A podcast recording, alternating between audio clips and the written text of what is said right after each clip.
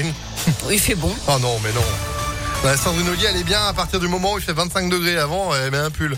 Bon, la météo, on complet juste après l'info, bonjour. Et à la une de l'actualité, justement, sortez les lunettes de soleil, les chapeaux et les brumisateurs. Il va faire chaud cette semaine. Depuis hier, les températures sont pratiquement estivales, supérieures de 6 à 9 degrés par rapport aux moyennes de saison, avec un pic attendu demain mercredi.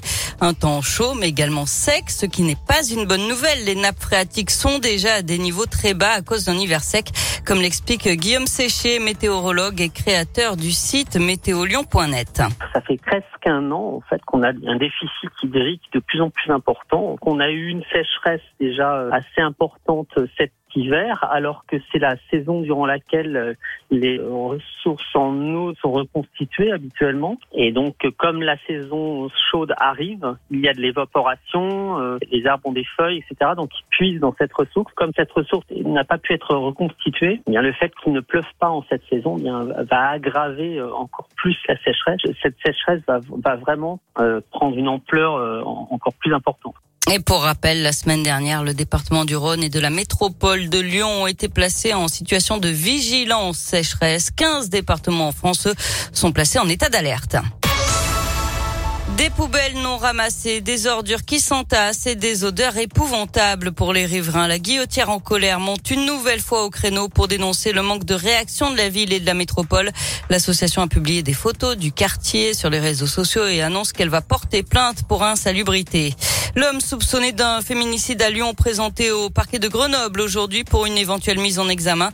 Selon le progrès, il avait déjà été condamné à plusieurs reprises pour des violences sur sa compagne, une jeune femme de 26 ans dont le corps a été retrouvée dans une fourgonnette stationnée dans le 7e arrondissement de Lyon ce week-end. Elle possédait un téléphone grand danger qu'elle n'a pas actionné le jour du drame. Les téléphones grand danger sont donnés aux personnes menacées par leur conjoint ou ex-compagnon. La presqu'île de Lyon va se transformer en braderie géante. Ce sera du 24 et 25 septembre prochain. Un événement qui s'étendra sur plus de 5 kilomètres entre le bas des pentes de la Croix-Rousse et la place Carnot. Et puis vous êtes peut-être à la recherche de produits frais et locaux à mettre dans votre assiette. La métropole de Lyon lance une carte interactive de tous les points de vente du territoire. Rendez-vous sur le www.mangerlocal.grandlyon.com. Du sport, du foot, les premiers champions de France lyonnais de retour sur la pelouse. On vous en a parlé la semaine dernière pour les 20 ans du premier titre de l'OL. L'équipe championne de France va se retrouver pour la première fois ce soir. Sidney Govou, Sonny Anderson ou encore Claudio Cassapa seront à l'OL Stadium pour affronter une équipe de personnalités. Ce match organisé par l'OL Fondation est au profit de l'UNICEF qui agit pour les enfants victimes de la guerre en Ukraine. C'est à 20h30 à Dessine. Et puis du basket également ce soir.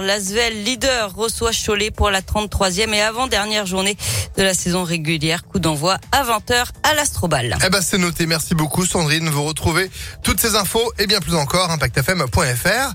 Et vous de retour à 10h. À tout à l'heure. Allez, 9h33. Météo